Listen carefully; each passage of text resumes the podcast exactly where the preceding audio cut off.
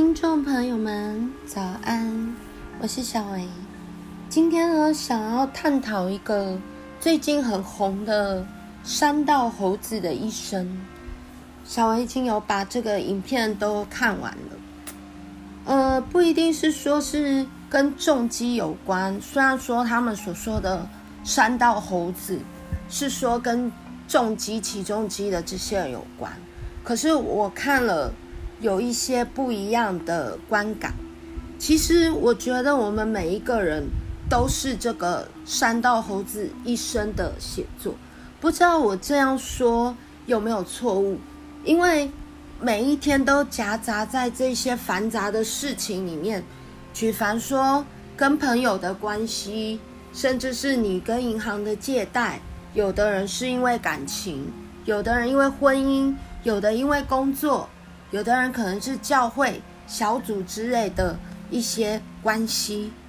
那山道猴子里面，如果我们摒除这个起重机这件事情来说的话，我们往往会不会因为这一些事情琐事，心情不好，而影响到就像作者后面这样子的结局呢？因为当你的心有很多烦恼的时候，你晚上就会睡不着，久了你就会焦虑，然后就会忧虑，然后现在就有恐慌，然后就会躁郁，很多很多的事情，甚至很多的疾病都会在你的身上。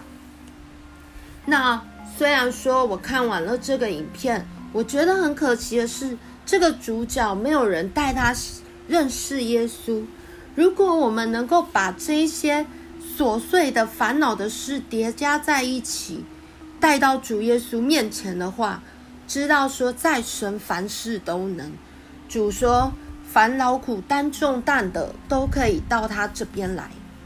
所以说，好吗？不要再背着这些，不管是心情上的这些废弃物，还是每一天繁琐的这些事情，让你不开心，甚至是。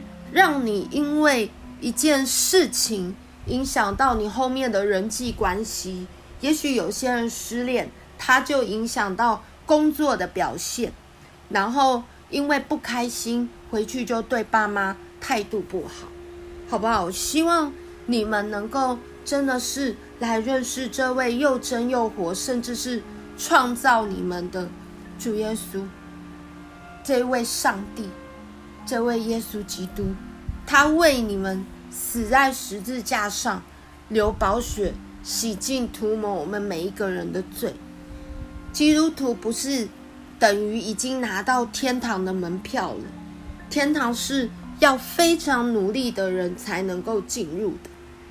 但是我真的觉得这个影片爆红，同时我的观感就是觉得，如果这个作者，这个。猴子，他能够认识主耶稣，那今天他的结局是否是不一样呢？当然，我不会剧透里面的内容。当然，我也不是在推销，在推这个影片多好看这样子。对，只是说，我觉得它就很像我们每一个人的写照。不管你有没有起重机，其实很多人跟这个猴子的结局到最后是一模一样。所以我要来为你们做个祷告，亲爱的主耶稣，来到你面前，为着所有收听我 podcast 的听众朋友们祷告。主要我们每一个人是不是都很像这个山刀猴子的一生里面的主角一样，不知道自己在追寻什么，总是为一些琐碎的事物、繁杂的事物而影响到所有一个接一个的关系。也许心情不好，影响的是你对父母的口气，可能你会关在房间里面不想出来。你如果是因为感情的问题，你可能到公司里面就对着这些主管大小声呛着说：“我就不做了。”我们每一个人是不是都很像这个山道的猴子呢？主啊，求你帮助这些收听到 Podcast 的，我相信不是偶然。也许我不是传道人，不是牧者，不是小组长，不是辅导，我可能没有办法在这里面去分享上帝的真理，但是我可以把我的一些感官，真的是与这些听众朋友们讨论，值得大家深思。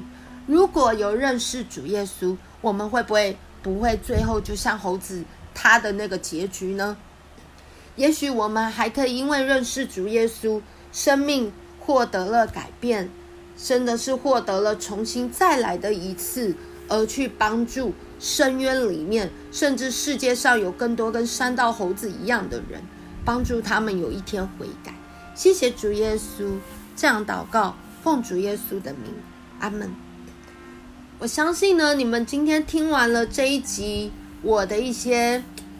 这只是我个人的感受，不代表所有人的感受。